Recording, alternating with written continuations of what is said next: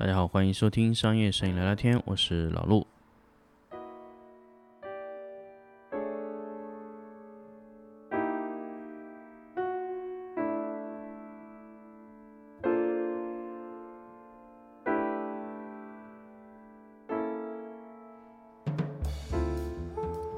欢迎大家继续收听新的一期商业摄影聊聊天节目。那么这一期呢，跟大家来，呃，聊一聊最近很长一段时间没有更新的一些东西。那么这一次呢，去了很多的城市，呃，因为由于爱图仕的一些拓展的项目，所以给大家分享一下关于在路上见到的一些比较有趣的摄影师啊，一些行为啊，包括一些各种各样的一些一些见闻哈。首先，其实大家也看到，我最近给大家去，呃，做了一些新的一些呃这种讲师的更新。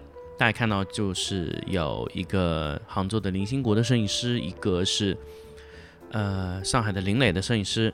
那么这两个摄影师，大家看到是我有主持给大家去做一些直播的回放。大家如果想看，如果你漏过了、错过了这两场直播，你可以关注这个爱图仕的 B 站公众号。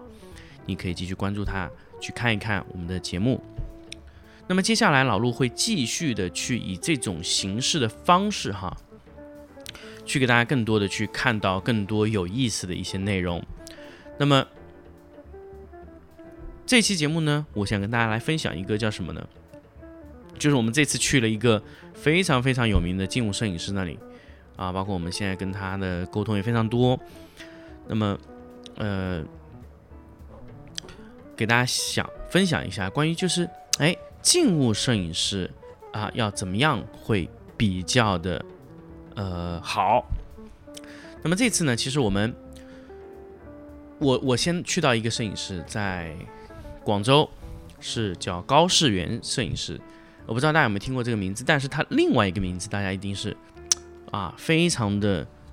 大名鼎鼎哈，叫禅中喝水，大家一定如果在站酷上玩过，一定知道这个摄影师非常非常有名。然后呢，坊间呢有传他叫高教授、高老师啊啊，包括禅宗喝水吧。我第一次见到高老师的时候，我觉得哎，这个和我想象中的这个老师的状态真的不一样。我一直以为他是一个比较高冷的一个老师，然后可能也不太在群里发言啊，或者各种各种呃这种。社交的也看不到这个老师，所以一直觉得，哎，这个老师会不会比较难沟通啊？会不会会会会比较难难交流啊？所以当时去的时候还是特别的忐忑哈，因为确实没有怎么交流过。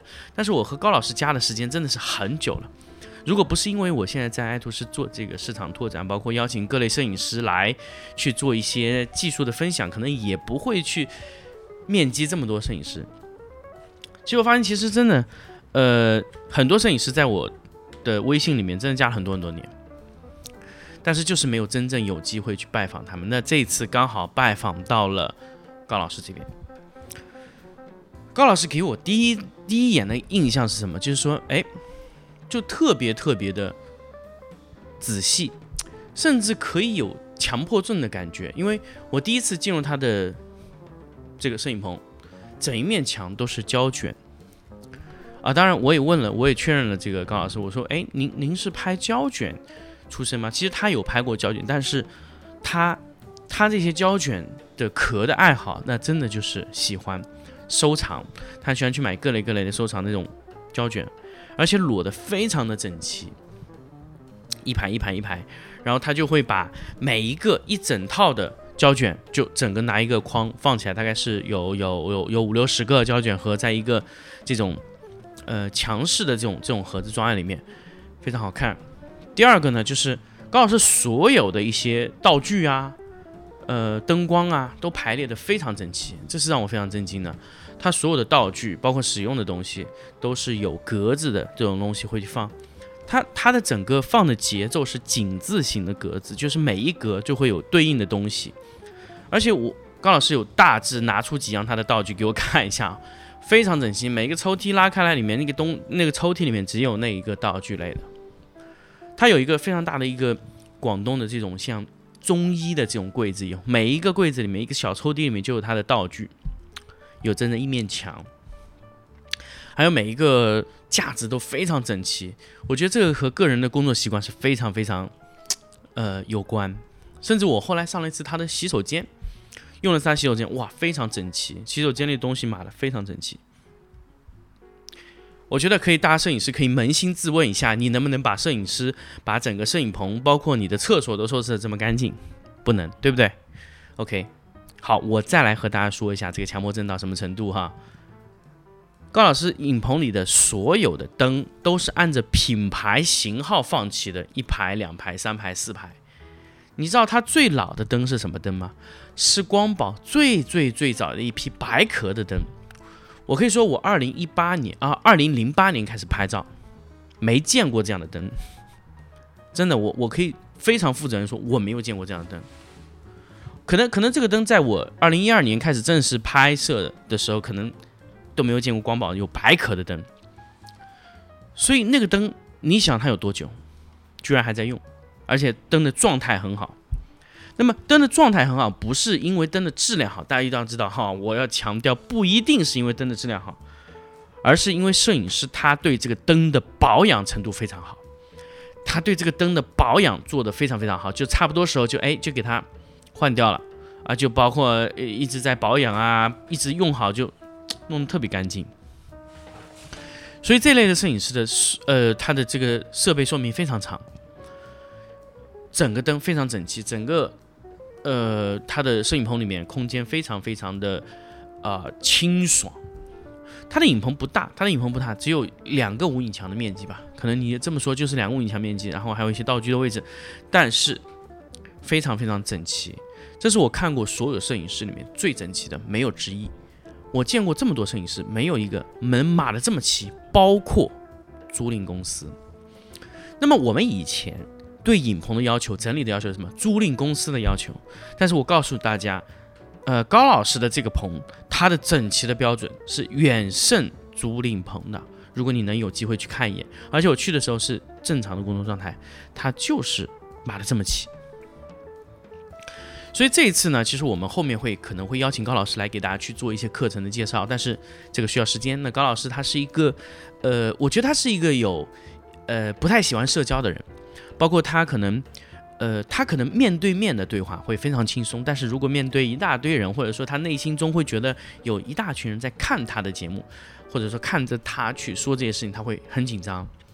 所以，呃，我我我们会给高老师更多的时间去给大家去在呃一些情况下露出，因为我觉得很多很多优秀的摄影师，他需要他可能也想告诉大家，因为我在每一个摄影师那里。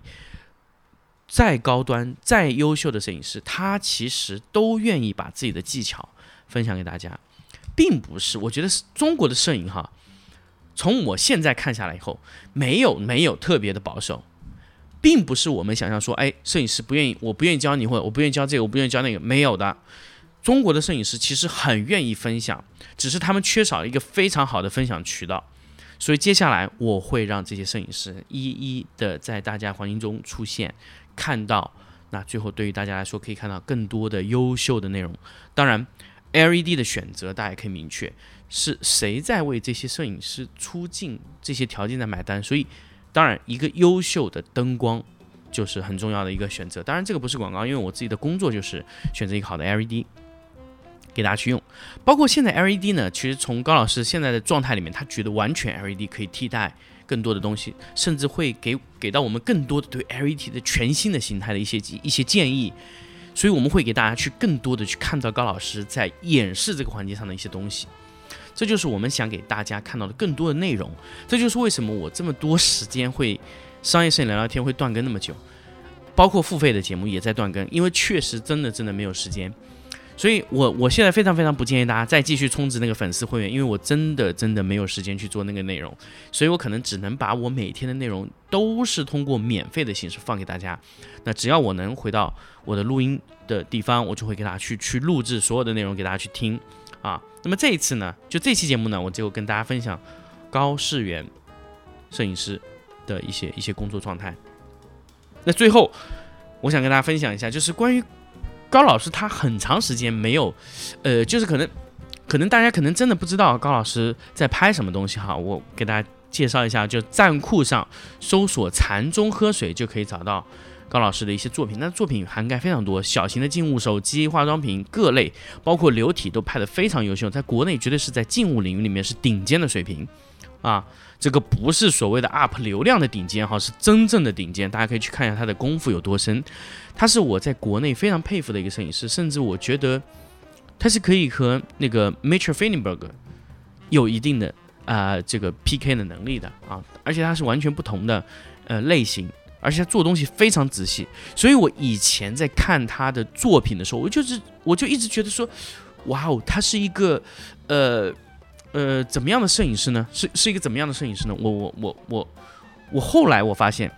可能我对他的印象真的就是有一定的强迫症，他可以把非常非常仔细的东西拼在一起。我觉得那个那样的摄影师要去做那样的工作，真的是非常非常仔细，需要非常非常多的功夫。好，那么这期关于这个摄影师，我就跟大家大家先聊到这里。我们下一期啊聊另外一个摄影师，就是我也是在广州期间去见到那个摄影师。我们下期再见。